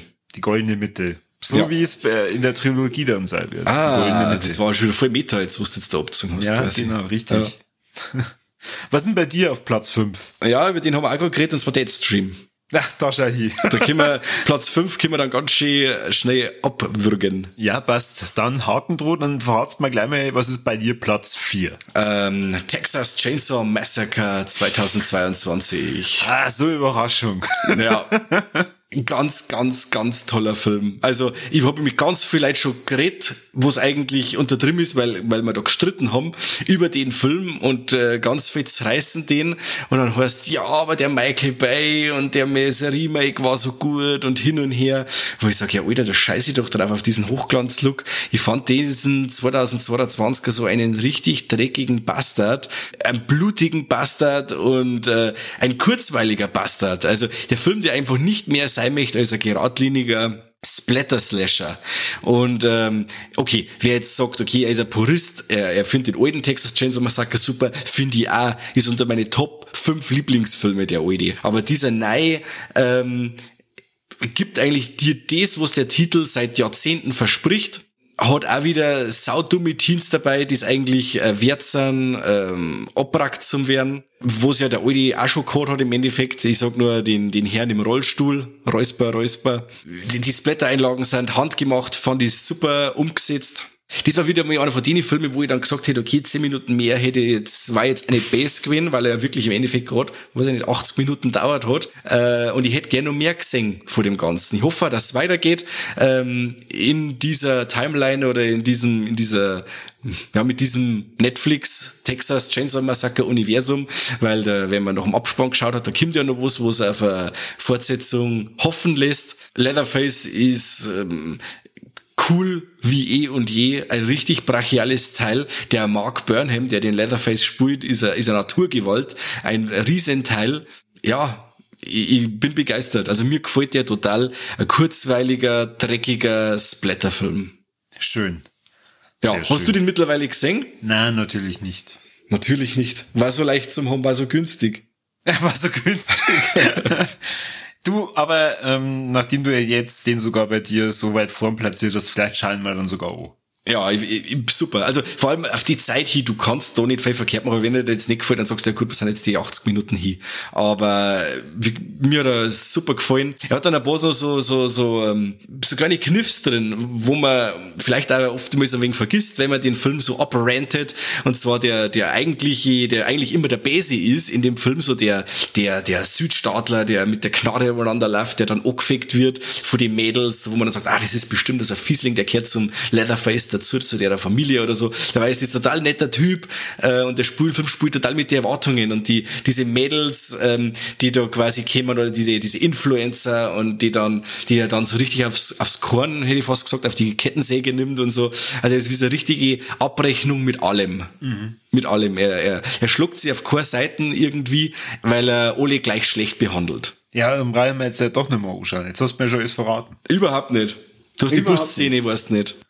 Also, dadurch, dass ich jede Folge von uns kenne und ihr da auch schon eine Folge drüber gemacht habt, ah. weiß ich, was da passiert. Okay. Aber ihr vielleicht da draußen als äh, Hörer natürlich nicht. Deswegen, vielleicht hat der Mike euch ja jetzt damit bei Texas Chainsaw Massacre begeistern können. Ja, und ist so leicht zum Anschauen. Ähm, schaut's dann bei Netflix so, fertig. Anderswo kriegst du momentan eh nicht. Ich darf nur hoffen, vielleicht auf ein, auf ein Nameless Mediabook, weil ja die Cobra Kai Serie oder äh, Happy, die gibt's jetzt mittlerweile auch auf physisches Medium im Mediabook von Nameless und vielleicht haben wir auch noch mehr Glück und wir kriegen wir noch mehr ein schönes Mediabook von Texas Chainsaw Massacre. Und ich glaube ja auch, dass der Film, wenn er wirklich irgendwo eingereicht worden wäre, äh, zum Prüfen, dass er da kläglich gescheitert war, weil der wirklich so eine grobe Sau ist dass ja dieses Netflix war für den Film vielleicht schon gar nicht schlecht, dass er da so rausgekommen ist. Ja, wie schon gesagt, ich äh, baue mir den vielleicht dann jetzt dann bald nur ein. Mach mal fertig und dann gehst und schaust. ja, Papa. ähm, ein Film, den ich auch sehr gern äh, mir wieder anschauen würde, aber äh, ich ihn leider nicht äh, momentan irgendwo sehen kann und ihr dann dadurch natürlich auch nicht, wobei vielleicht bald äh, ist Arboretum. Das ist bei mir Platz 4. Der hat ähm, dich wirklich begeistert, gell? Ja. Wahnsinn, also die von dem, ja, du hast ja schon oft äh, geredet und äh, in unserer Hardline-Folge und so und immer wieder taucht dieser Arboretum auf bei dir.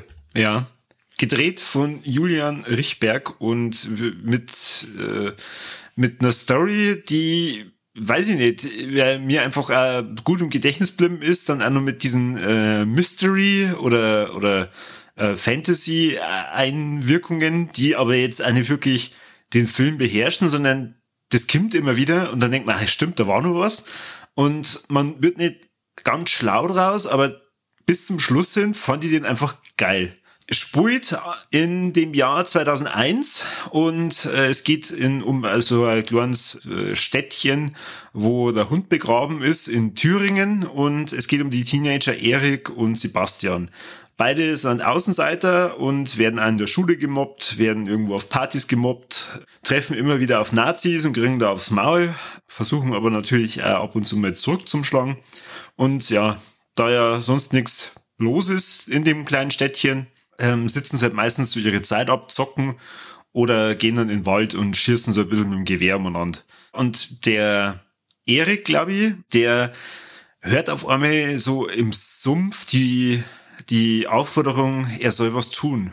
Und der Erik, der hört halt dann hin und ja, auf einmal geht's so in Richtung Rachefantasie, Vergeltung, vielleicht der Gerechtigkeit und dann, ja, draht das Ganze ein bisschen ab. Ich fand den Film super. Ich habe jetzt für die Recherche für diese Folge auch herausgefunden, dass Dropout Cinema sich den Film gekrallt hat okay. und er am 9.2 ins Kino kommt. Wow, das hätte ich mir jetzt nicht gedacht. Ich meine, das ist so ein Fall, so ein kleiner Film, der jetzt irgendwo unverdienterweise in der Versenkung verschwindet. Also wirklich unverdienterweise, weil der Film ist echt top. Ich habe ja in der Hardline-Folge äh, ganz viel über Ach du Scheiße, aber auch über Arboretum geschwärmt.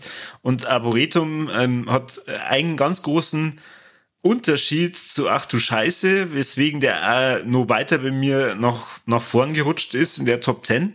Ähm, der ist komplett eigenfinanziert mit, äh, was hat er gesagt gehabt, 25.000 Euro oder so? Ich weiß nicht. Ich, hab den, ich, hab da, ich war bei der Diskussion am Schluss oder bei dem Q&A nicht dabei. Ich hab da dann da warst du schon besoffen, stimmt, ja.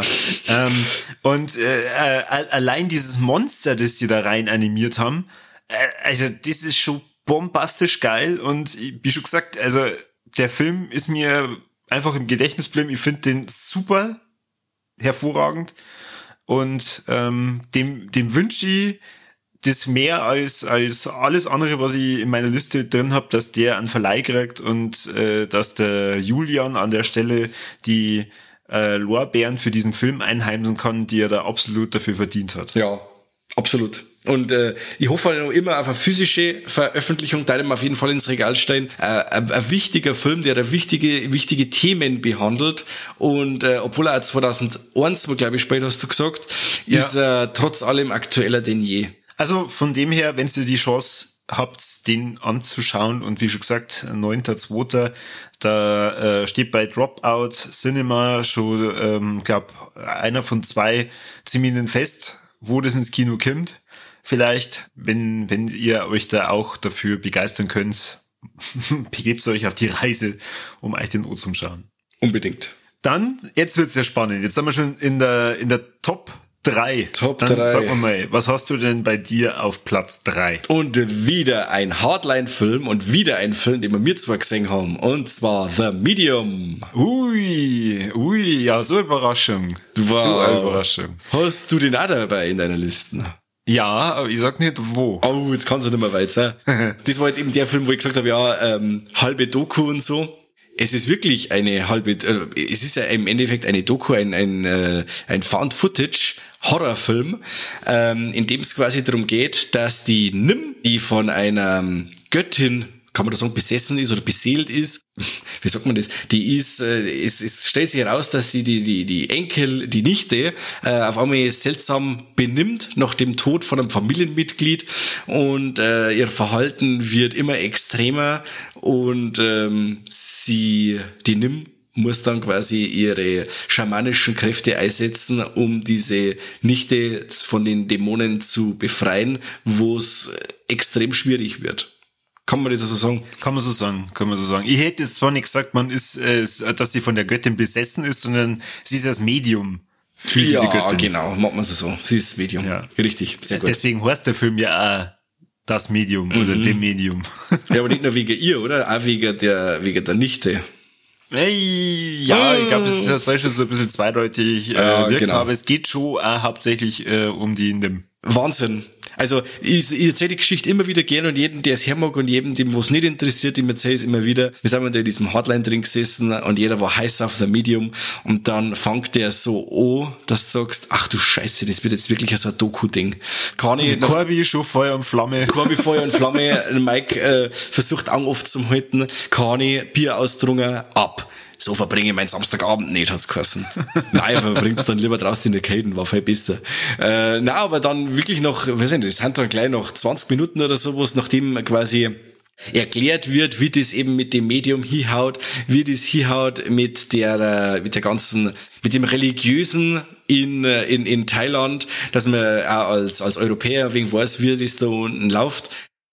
Überschlagen sie dann ganz schnell die Ereignisse und der Film steigert sie dermaßen äh, und wird am Schluss so unfassbar hysterisch und brutal und und schockierend und ja, äh, der, der, der Mike und ich haben dann schon gewettet, ah, Kim, jetzt fehlt eigentlich nur, nur der, die, die Todesart und die Todesart und wir sind nicht enttäuscht worden. Das Ja. ist alles nur Kämmer. Es sind sogar alle Todesarten vorhanden. Also es ist am Anfang wirklich nur, es ist sehr gruselig und sehr da zurückhaltend, sehr langsam inszeniert, auch mit den ganzen Kameras und Dingen und hin und her. Und wenn es dann heißt, ja, ähm, es ergeben sich ganz gruselige Ereignisse im Haus und das Kamerateam entscheidet sich, noch mehr Kameras aufzustellen und noch mehr gruselige Scheiße zum Filmen. Ah, da sagst du schon als Zuschauer sitzt da und sagst, oh Gott, wie damals bei Paranormal Activity, wenn es wieder Nacht wird Ja. und du Ja, deine, oh. deine Zehen anspannst in die Schuhe drin und sagst, oh Gott, hoffentlich ist die Szene mit der Nachtbild wieder vorbei. Äh, und von den Szenen hat The Medium unglaublich viel. Äh, Man muss sagen, der Film macht nix neu, er findet das Rad nicht neu, aber er schmeißt alle Komponenten in, in einen, in einen Pot den das Found Footage, Exorzisten, Dämonen-Genre jemals äh, hervorgebracht hat, mixt das einmal sauber durch und herauskommt ein unglaublich unterhaltsamer, schockierender, teilweise auch brutaler Dämonen-Horror-Besessenheitsfilm. Found Footage Mockumentary einfach geil. Ja. Also wirklich äh, mein Highlight aus dem aus dem Hardline und äh, ja, die, die Geschichte ist einfach super. Ich habe Kani übrigens mittlerweile gezwungen, dass er sich den Film mit mir anschaut und äh, auch er war begeistert. Ja, hat ihm gefallen. Ja, Okay. ja. Jetzt Er war ich- natürlich, Ja. er war natürlich hauptsächlich begeistert, weil mein Hund mit ihm in der Zeit gekuschelt hat. Also Okay. der, der Campi wollte sich das nicht nehmen lassen, ähm, den, den komischen Typen, der auf einmal auf unserer Couch rumwandelt, äh, genau zu begutachten. Und der genauso riecht wie er. Aber er hat den Film auch ganz gut gefunden, ja. Sehr schön. Sehr schön. Ähm, hier noch ein kleiner Tipp. Abseits, ähm, es ist noch ein Film rausgekommen auf Netflix, der komplett untergegangen ist. Also jetzt keiner von meinen Tops, aber wenn wir gerade bei The Medium sind, ein Film, der ähnlich, eine ähnliche Kerbe schluckt, und so heißt der Incantation. Äh, kann auch jeder anschauen, äh, der Netflix hat. Äh, war damals ein, oder was damals, wo er rausgekommen ist, ist, war das ein riesiger Hit in Taiwan. Ist einer von den erfolgreichsten Filmen des Jahres gewesen, 2000, ja, eh, 2021 oder 2022, ich weiß jetzt nicht genau. Ich glaube, Erscheinungsdatum äh, März 2020. Also der Film war ein riesiger Erfolg 2020. Äh, ist bei Netflix rausgekommen und da liegt er und kein Mensch kennt ihn, kein Mensch schaut ihn. Es gibt ihn nur mit ähm, ja, O-Ton, mit Untertitel. Ist aber auch leicht zum Verstehen, leicht zum Mitlesen, ist nicht ganz schnell und geht in eine ähnliche Richtung wie The Medium. Also auch wieder so ein Film, der mit den ganzen Found-Footage-Elemente spielt. Es kommt auch wieder mit äh, Besessenheit vor und ähm, Dämonen kommen vor und so Sektenmitglieder. Also das war un eine unglaublich gruselige Szene in so Verrat einem nicht zu viel, ist schon auf der Watchlist. Ist schon auf der Watchlist. ja, macht es. Ah, da ist da draußen, gibt's einmal Chance. Ein Film, der auch wie Paranormal Activity, den nimmst mit heim. Also der ist gore und der Film spielt mit dir den ganze, die ganze Zeit über. Er versucht dir die ganze Zeit zum Animieren nebst zum Tor. Und wenn du da mitmachst und so und äh, das ist eine ganz andere Seherfahrung. Also schaut sich Incantation an, macht ein wenig mit, was euch der Film vorgibt, weil er wirklich mit euch Kontakt aufnimmt. Lasst euch darauf ein, er ist wert, ein ganz gruseliges Ding. Und wie gesagt, wer The Medium schon ein paar Mal gesehen hat und braucht was Neues in die Richtung, dann schaut's Incantation. Und wer Incantation schon geschaut hat, der schaut The Medium. Bumm. Wie schaut's bei dir aus? Platz drei. Platz drei äh, heißt Everything, Everywhere, All at Once. Okay. Von Dan Kwan und Daniel Scheinert. Äh, es geht um eine Frau, die versucht, ihre Steuererklärung zu machen. Soweit bin ich auch gekommen. Und zufällig äh, ums äh, Multiversum. Die Waschsalonbesitzerin Evelyn, die kommt mit ihrem Alltag nicht ganz so klar. Ihr Vater ist zu Besuch und äh, überfordert sie. Dann die Kunden haben einen Wunsch nach der anderen. Ihr Mo macht irgendwie auch nicht unbedingt das, was er da soll. Und dann kommt eben diese anstehende Steuererklärung und das ist halt dann praktisch so der, der Tropfen, der das Fass zum Überlaufen bringt. Und dann sitzt sie da in dem fin Finanzamt und gegenüber von ihr sitzt die Steuerprüferin. Ja, und irgendwie äh, spült dann ihr komplettes Universum auf einmal verrückt. Und das ist tatsächlich ja so. Also Raum und Zeit, die lösen sie auf und ja, sie befindet sich auf einmal in einer Parallelwelt, wo sie das ganze Geschehen retten soll. Also sie wird dann darüber informiert, sie ist jetzt hier in dem Multiversum und äh, wenn sie jetzt da nicht irgendwas tut, dann geht praktisch die komplette Welt unter, weil das unbekannte Böse ist da und schnappt sie Ohrwelt nach der anderen und sie muss dann schauen, wie sie das Ganze rettet. Ein völlig abgedrehter, ja, wie soll ich sagen, Science-Fiction-Film, der so dermaßen mit den Genres spielt und du am Ende dann da sitzt, nicht direkt weißt, was war jetzt das, aber dir auch gleichzeitig denkst, eigentlich war schon geil. Und ist auch wieder produziert von, äh, oder vertrieben von A20, äh, A24. Also ich war begeistert. Ich habe ja, glaube ich, auch schon mal in die Warlex mit ja, drin genau. gehabt. Da habe ich ihn ein bisschen besser hervorgehoben und da bin ich damals davon ausgegangen, dass du, Mike, ganz sicher schon gesehen hast. Ja. Deswegen jetzt auch wieder hier die Frage, wie schaut's aus? Hast du nicht mittlerweile gesehen? Ah, scheiße. Das, eigentlich habe ich fast gewusst, dass du mir das fragst. Ich hab 20 Minuten angeschaut und dann habe ich ihn raus da. Warum? Weil er mir überhaupt nicht gefallen hat. Also es ist, ich muss ihm noch mehr Chance geben, aber in dem Moment, wo ich ihn gesehen habe, hat er mich total genervt. Da geht ihm das los mit dem, mit dem Kung-Fu-Kämpfer da und hin und her und das war so ein Heckmeck, das habe ich in dem, in, in dem Moment habe ich das so überhaupt nicht brauchen können. Dann äh, habe ich ihn raus da. Ei, ei, ei. Muss jetzt aber nichts über die Qualität sagen muss. Also bis jetzt, äh, wie gesagt, bis jetzt hat er mir nicht gefallen, aber das muss er an meiner, an dieser Situation gelegen haben, in der ich gerade war. Und ich gebe ihm auf jeden Fall noch mehr Chance, aber ähm, das war momentan nichts für mich. Dieses hektische Kung-Fu-Kämpfer und so, da, das, das nervt mich. Also das verstehe ich. Ich glaube, da muss man in der richtigen Stimmung sein, dass man sich das anschaut. Also er ist ja äh, größtenteils äh, witzig. Also er versucht sehr viel Witz rüberzubringen. Er Gott äh, kann man ja da sehr viel einbauen mit diesem Multiversum. Es gibt auch Multiversum, da äh, glaube ich ist ihr Partner Waschbär oder so und äh, der der Waschbär äh, ist er nur auf ihre Schultern oder ach, ich, ich, es ist auch schon Zeit lang her, dass ich den Film jetzt mal gesehen habe, aber ich fand ihn geil. Und äh, es war einfach mal was, das habe ich so noch nie gesehen. Und das, weiß ich nicht, fand ich großartig. Äh, ich habe äh, dann geschaut, was die äh, Daniels, also der Dan Kwan und der Daniel Scheinert äh, sonst so rausgebracht haben, ähm, weil das ja ein Regisseur-Duo ist. Und ich habe dann da einen Kurzfilm entdeckt, der ist noch abgedrehter als das, was bei Everything Everywhere All at Once passiert ist. Okay wenn ich herausfinde, wie der, wie der Kurzfilm kosten hat, dann verlinke ihn euch unten in der Beschreibung. Aber äh, ein Film, den der Mike definitiv schon gesehen hat, das war der Swiss Army Man ah, ja. mit mhm. Daniel Radcliffe, mhm. der eine Leiche spielt ähm, voller Gas. Ach, der, Diese der ähm, hervorragenden Regisseure haben eben auch hier Everything Everywhere All at Once gemacht. Himmelherrschaft. Aber äh, so sind die Geschmäcker halt unterschiedlich. Ja. Ich bin äh, zu äh, 1000 Prozent äh, überzeugt, dass der Platz zwei, den ich hab, dir auch nicht gefällt und du den sicher auch nicht gesehen hast und dann sagst, oh Gott, so eine Scheiße. Aber da kommen wir gleich dazu, deswegen mich interessiert erst einmal, Mike, jetzt wird spannend, was hast du auf Platz zwei? Der Film heißt Barbarian. Mhm. Ist jetzt zum Streamen auf äh, Disney Plus reingekommen. Und den habe ich sofort sehen müssen. Der Film hat ähm, schon einiges an Vorschusslorbeeren im Internet gekriegt.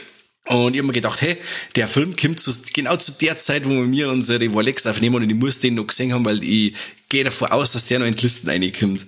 Und ist er, und zwar auf Platz zwei Barbarian, ähm, brachiales Teil. Sehr, sehr gut. Der Film fängt an wo du meinst, okay, äh, die Tess ähm, bezieht ähm, ein Hotelzimmer oder so, also ein Hotel, ne Hotel, ein Bed and Breakfast ist das, mitten in Detroit in so einer abgefuckten Siedlung. Äh, und Detroit ist ja an sich auch eben ganz schön am Arsch und sie ist quasi in so einer kleinen Vorstadt da und versucht da Mm, die Nacht zu überstehen. Und äh, das Hotel ist aber schon vermietet, oder das Haus ist schon vermietet an den Bill Sarsgaard, den man als Pennywise kennt. Und äh, da wo man schon die ganze Zeit denkt, okay, da stimmt irgendwas nicht mit ihm, äh, was ist da los? Das ist aber nur ein kleiner Aspekt des Films, wo man dann, wo auch schon einiges an, an, an Suspense und, und Spannung aufgebaut wird, wobei alles dann noch mal ganz anders wird. Also der Film hat drei Segmente, er bricht auf einmal ab ab der Hälfte, macht den Psycho- oder Psycho-Kniff und äh, räutelt das Ganze nochmal von vorn auf mit neuen Charaktere und die führen, die, die Handlungsstränge führen sie dann wieder zusammen. Ich, man darf vor dem Film absolut nicht zu viel verraten. Schaut sich bitte auch keinen Trailer an. Schaut und, und, und lest sich auch die Story nicht durch. Lasst euch überraschen. Der Film äh, funktioniert so richtig wie ein Schlag ins Gesicht, wenn man nichts weiß. Das ist das Allergeschickteste. Deswegen habe ich mir jetzt so vage ausgedrückt, wie es geht. Wir müssen mal fast einmal eine Folge drüber machen, weil das wirklich, wirklich wert ist. Phänomenaler Film phänomenal. Es ist ein Horrorfilm, der mit Klaustrophobie spielt. Da, ähm, es gibt einiges an blutige Szenen, an eklige Szenen. Er ist Tuschur, atmosphärisch, gruselig. Ich kann, ich war begeistert von Barbarian. Mhm. Absolut. Und der Film war gore meine Frau und ich haben dann gesagt, okay, wir müssen uns jetzt ein bisschen die Griswolds anschauen und äh, schöne Bescherung, weil äh, der Film hat uns... Ihr braucht was zum Runterkommen. Ja, wir brauchen was zum Runterkommen. Ja. Richtig cool. Auch nochmal Richard Brake dabei, den, wir bei, den ich ja bei Off-Season schon mit dabei gehabt habe. Auch wieder grandios als, als Psycho. Ähm, super. Unbedingt Barbarian anschauen. Habe ich ja schon ein paar Best-of-Listen gesehen und äh, den habe ich auf jeden Fall auf der Watchlist. Tu es. Tu es. Tu es. Aber wie gesagt, bitte keine Trailer. Keine. Da geht's unvoreingenommen an den Film ran, wie es geht. Es wird sie, es wird sie lieben, hoffe ich. Okay, gut, Barbarian. Es ist, es ist schade, ich hätte gern mehr verzeihen, aber ich, ich, ich mag echt das nicht verderben. Für das ist es zu aktuell und vielleicht macht man wirklich auch mal Erfolge, weil man da über die ganzen Segmente und Charaktere und so und äh, ähm, das Basic-Problem des Films äh, auch mal drüber reden kannten und das, da hat sie als separate Folge, dass sie das ganz gut anbieten. Ja, passt. Dann, ähm, Hast du irgendeine Idee, was jetzt ich auf Platz zwei hab, wenn, wenn der dir auf jeden Fall nicht gefällt? Oh Gott.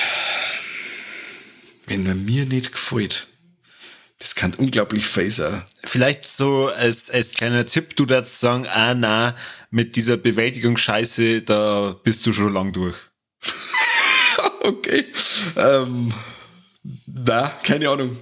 Keine Ahnung. Sag's. Ja, okay, gut. Ich habe auf Platz zwei die Wannsee-Konferenz von Matti ah, Geschonek. Okay. Ähm, ein Film über ja, die ähm, Wannsee-Konferenz, die am 20. Januar 1942 stattgefunden hat, in einer Villa am großen Wannsee in Berlin. Und äh, eingeladen äh, hat da der Reinhard Heydrich. Und zwar, ja, im Prinzip ein führendes Re Regime äh, der NS-Teilnehmer. Die SS ist vertreten, die Reichskanzlei, die Polizei, äh, Ministerien und ja, die äh, führen da eine Besprechung mit anschließenden Frühstück dann durch. Und äh, das Ganze basiert auch auf dem vom Adolf Eichmann ähm, geschriebenen Besprechungsprotokoll. Und äh, der Film ist echt krass, weil es geht in dieser Konferenz darum, dass sie die Endlösung der Judenfrage organisatorisch planen. Aber halt so bürokratisch, so strange, so systematisch, wo du halt einfach nur denkst, hey, es geht da echt gerade darum, dass die wie in so einer stinknormalen Bürobesprechung einen millionenfachen Massenmord planen, äh, und zwar an den Juden jetzt nicht nur in Deutschland, sondern halt echt in ganz Europa. Und schauspielerisch extrem gut gemacht. Also ähm, der, der Schauspieler vom Reinhard Heydrich, wenn ich mir im ersten Moment gedacht hat, ey ja, so hat der Herr Heydrich nicht ausgeschaut. Ähm, der, der Philipp Hochmeier spielt ihn aber echt top. Also äh, die, die, diese, diese kühle Art und trotzdem halt immer ge gefährlich ähm, vermittelt der einfach grandios. Und äh, ähm, es ist der, der Simon Schwarz zum Beispiel mit dabei, den äh, ganz toll finde. Oder der, der Schauspieler vom Adolf Eichmann, der Johannes Allmeier. Also das, das ist schon großes deutsches Fernsehen äh, oder, oder äh, große deutsche Schauspielkunst, die man da drin sieht. Der Kani hat's mir auch geschrieben, der hat den auch vor kurzem gesehen, der hat gesagt, er ist, der, der ist gerade am Boden zerstört.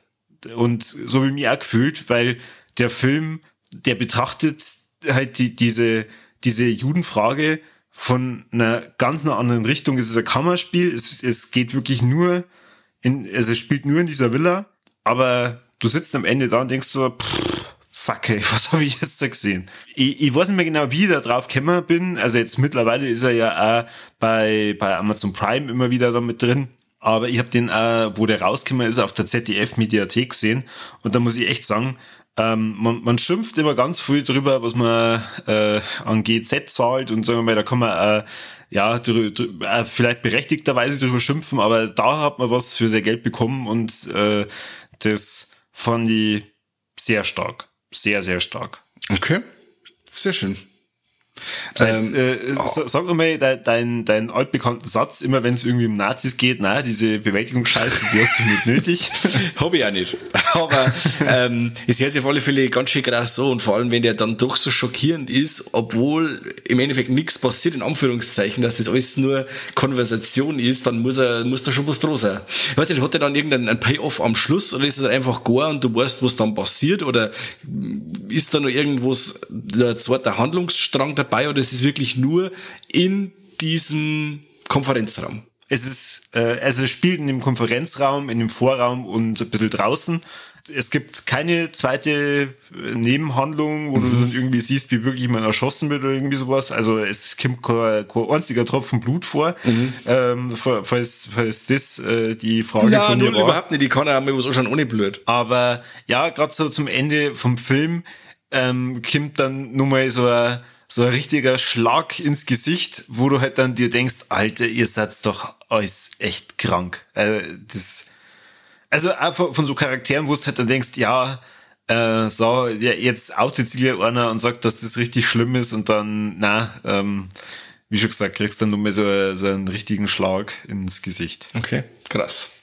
Ein richtiger ja. Stimmungsverderber quasi. ja, also was heißt Stimmungsverderber? Ja klar, ich meine, das Thema ist nie äh, ein Partythema, äh, zumindest nicht auf den Partys, wo ich unterwegs bin. ja, nicht.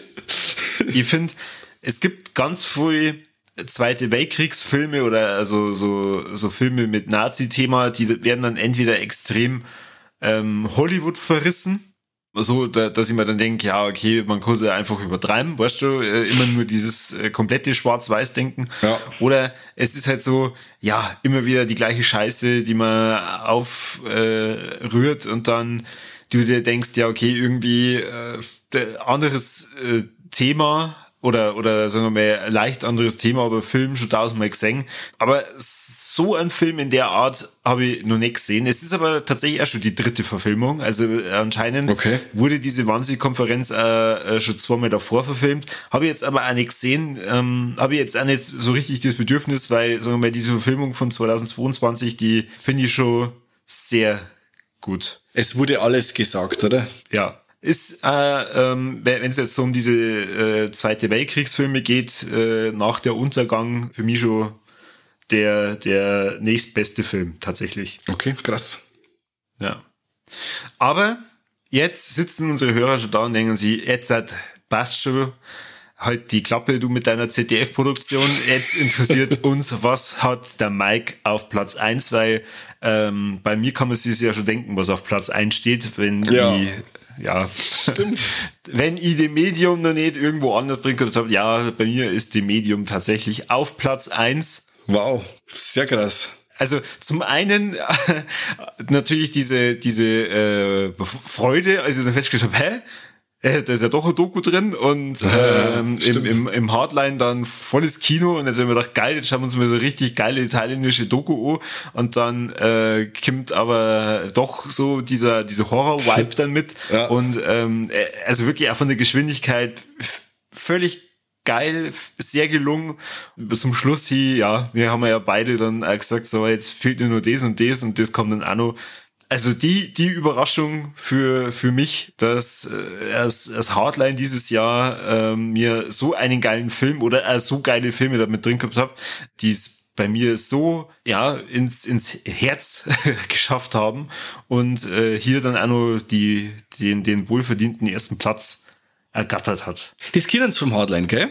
Da. Das kennen's. Das kennen's. Die äh, Filme äh, ankündigen, die kein Schwanz kennt, die keiner auf der Uhr hat und wo du dann oft sagst, ja, schauen wir mal und die bloßen die dann komplett weg. Also wie oft, ja. dass ich dieses, äh, dieses Phänomen schon gehabt hab ähm, im Festival, das kann ich gar nicht mehr sehen Das ist unfassbar. Wirklich so, so, so Perlen rauszupfen, die dann wirklich auch viel später erst publik werden oder dann äh, die Leute überreden und äh, die haben wir halt alle schon viel früher gesehen, weil das Hardline, die hat's vorher schon.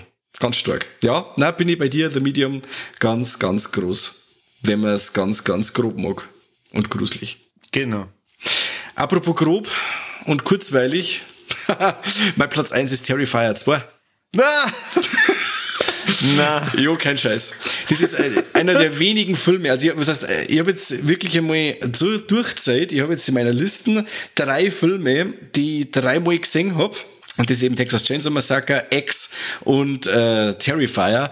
Wirklich, das, das habe ich selten, dass ich Filme öfter schaue, weil ich auch keine Zeit hab und zu viele Filme hab, die ich schauen muss. Aber es gibt immer wieder so Sachen, also Filme, die, wo ich sage, ach, jetzt hau ich mir noch mal eine, weil er so geil war. Und da war eben Terrifier, war da dabei, den habe ich jetzt dreimal gesehen und ich habe jedes Mal wieder einen riesigen Spaß. Wir haben schon eine Folge drüber aufgenommen, sogar zu dritt.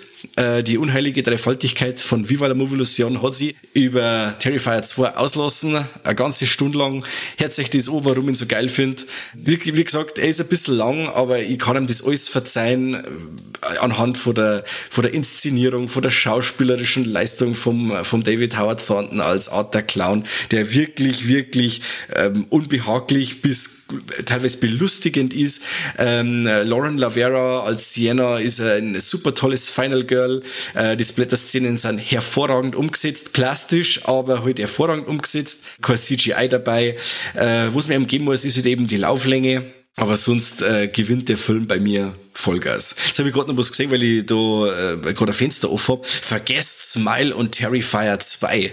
Auf Disney Plus gibt's ab sofort das wahre Horror-Highlight des Jahres. Barbarian. Oh. Das ah. ist wieder Filmstarts. Filmstarts haut immer so großmaulig aus wie äh, The Sadness, der brutalste Zombie-Film aller Zeiten. Also Filmstarts, die lehnen sich ja schon alle weit aus dem Fenster mit ihrer Nähe. Taglines. Wenn die gewusst hätten, dass du Terrifier 2 auf Platz 1 hättest, dann äh, hätten sie das unterlassen. Hätten es absolut umschreiben müssen. Ja. Na, also Terrifier 2 und vor allem, weil ich mit dir auch wieder mal im Kino war, aber erst vor kurzem äh, und das war halt auch so schön. Ja, ja, ja, ja, ja. Ja, ja, ja, ja. Also da interessiert es mich jetzt echt, gab es denn irgendeinen anderen Film, wo du wirklich jetzt überlegt hast, ah, echt, Terrifier 2 auf Platz 1 oder vielleicht den anderen? Äh, oder war Terrifier 2 ganz eindeutig für die auf Platz das 1? Hat sich ganz schnell rauskristallisiert, ja. Weil ich hab ihn gesehen und äh, der Film geht los mit dem Königen Battle, mit der direkten äh, Anknüpfung an den ersten Teil, ähm, dann der Soundtrack dazu. Ich war eigentlich da schon voll, voll dabei. Dann diese, diese Szene im, äh, im Waschsalon. Ja, und dann diese, diese Traumsequenz, dieses Surreale. Mich hat der einfach von vorn bis hinten begeistert. Das war dann, hat sich hübsch schnell herauskristallisiert gehabt. Dann habe ich wegen mit meiner äh, mein Letterbox Review dann geschrieben und da bin ich auch eine Zeit lang gesessen, weil ich eben, weil ich, ja, ich fand ihn wirklich so, ja, besonders jetzt, jetzt blöd, aber so, so toll. Dann habe ich gedacht, du schreibst jetzt ein bisschen was und Ding und weil's, weil er der, ja, weil er da was gegeben hat. Das, der, der hat mir was gegeben, wo sie es schon ganz lang nicht mehr bei so Slasher in der Richtung gehabt hab.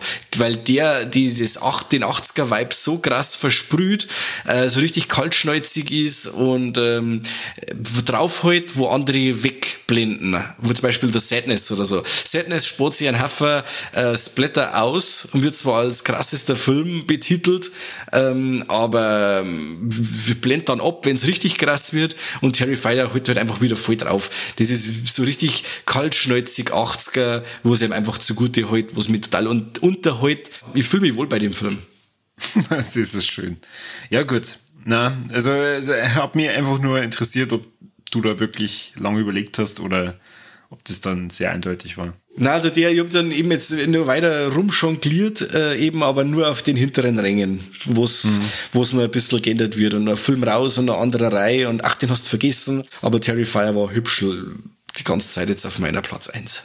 Ja, dann verzeih mal, was hat's denn sonst außer The Batman nicht bei dir in die Top 10 geschafft? Okay, jetzt muss ich nicht schauen. Ähm, also, wie gesagt, The Batman, ganz cool, ganz starker Film.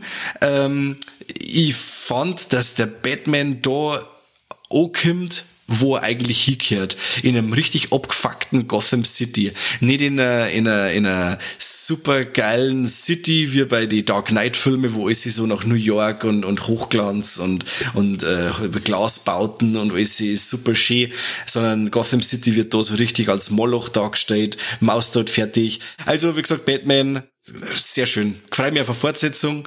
Äh, dann habe ich noch gesehen, äh, fand ich auch sehr stark Mad God vom Phil Tippett, äh, der hat die Stop-Motion-Effekte gemacht von Robocop oder äh, äh ich glaube Rückkehr der Jedi-Ritter war's. Äh, das ist ähm, eineinhalbstündiger äh, Stop-Motion-Animationsfilm, der, glaube ich, 30 Jahre in der Produktion war, der richtig geil gemacht ist, der richtige äh, düstere Stimmung hat. Keine Han äh, Handlung hat er schon, aber es wird nicht gerettet. Also nicht, man kann sich die US- oder UK Blu-ray holen, weil der, es wird nichts gerettet, den ganzen Film über. Alles, was gezeigt wird, erklärt die Handlung. Super cool. Ähm, Smile, wie es leider nicht mit, ganz mit reingekommen, hat mir aber sehr beeindruckt, sehr wenig Jumpscares, toller psychologischer Horror. Endless, hätte es fast eingeschafft. Atlas hat mir Was? auch sehr gut gefallen. Ja, dieses Creature-Design und auch dieses morbide, diese, diese düstere Atmosphäre hat mich, hat mich gecatcht, hat mir gefallen. Mhm. Und was, okay. noch, was ich noch dabei, gern dabei gehabt hätte, wenn ich nur einen Platz mehr gehabt hätte, und zwar The Black Phone. Der hat mir sehr gut gefallen. Also ganz äh, starke Stephen King-Vibes. Äh, kommt nicht von ungefähr, weil er ja auch vom Joe Hill, oder die Kurzgeschichte ist vom Joe Hill, äh, umgesetzt vom Scott Derrickson. Äh, sehr spannender, sehr ungewöhnlicher Horrorfilm. Kann ich auch nur empfehlen. Mhm. Wie schaut's bei dir aus? Hast du noch irgendwas, was du sagst, die hättest du gern erwähnt? Ja, äh, habe ich. Also, äh, aber Blackphone äh, wollte ich bloß kurz noch erwähnt haben, der ist bei mir auf der Watchlist. Ähm, hätte ich eigentlich ja gerne im Kino gesehen, aber irgendwie ist es mir nicht ausgegangen. Ja, mir auch nicht.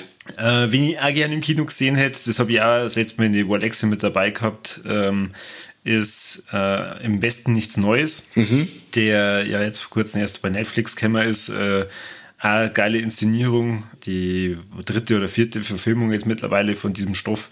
Sehr gut, äh, also sehr zu empfehlen. Dann habe ich es äh, wie letztes Jahr gemacht, dass ich ein bisschen gespickt habe bei anderen Listen, ähm, was man vielleicht nur so einbauen könnte. Habe ich aber dann tatsächlich größtenteils gelassen. Ähm, den Goodnight Oppie habe ich am Anfang schon erwähnt. Den werde ich äh, also zu 100% in die Warlex dann bringen. Mhm. Ah, The Batman äh, dann nur ein Film aus dem Hardline, When I Consume You, den habe ich eigentlich, den habe ich auch so gut irgendwie in Erinnerung. Ähm, aber je mehr ich darüber nachgedacht habe, umso belangloser war er dann doch und äh, deswegen hat er es dann nicht in die Top 10 geschafft. Mhm. Dann äh, wirklich einfach nur um euch zum Ärgern Tor 4. Oh Gott. Kurz wie mit dem Gedanken gespielt ob ich Tor 4 auf Platz 1 setze, äh, hab's aber dann. Oh, leck, alter Schwede. dann hätte ich jetzt das Mikrofon gebrochen. Wahrscheinlich, ja. Und dann äh, hätte es mich rausgeschmissen und was für sie. Aber nein, das. Wir schneiden dann unseren Scheiß, das geht ja gar nicht. Ja, ach so. Ah, gut, dann äh, äh, doch auf Platz 1 na Schmarrn. und ähm, dann nur den, den Trainwreck Woodstock 99, also diese, diese Doku, ähm, wo ich auch schon mal in die Rolex drüber geredet habe, wobei das ja eigentlich mehr Serie ist als ein Film. Mhm. Deswegen ist es dann bei mir am Ende rausgeflogen, aber war auch sehr unterhaltsam. Und dann, ähm, was für, für mich persönlich wieder äh, gesprochen hätte, dass ich also im Film mit einbaue, äh, der schlimmste Mensch der Welt. Das erzähle ich aber vielleicht auch an die Rolex, je nachdem, wie ich drauf bin. Ist von dem Regisseur von Der Rausch, äh, ist aber bei Weitem nicht so beeindruckend, finde ich zumindest, äh, wie eben der Rausch. Und deswegen hat es dann in die Top 10 geschafft. Aber das, das war so einer von meinen Spickfilmen. Mhm. Und da habe ich mir gedacht, ah ja, das hat eigentlich äh, gut wieder für einen Corby passen, dass da irgendwas mit drin ist, was dann raussticht. Aber ansonsten äh, muss ich sagen, war dann die Top 10 doch relativ eindeutig. Weiß ich nicht, nur eine kurze Frage, hast du den Man noch gesehen?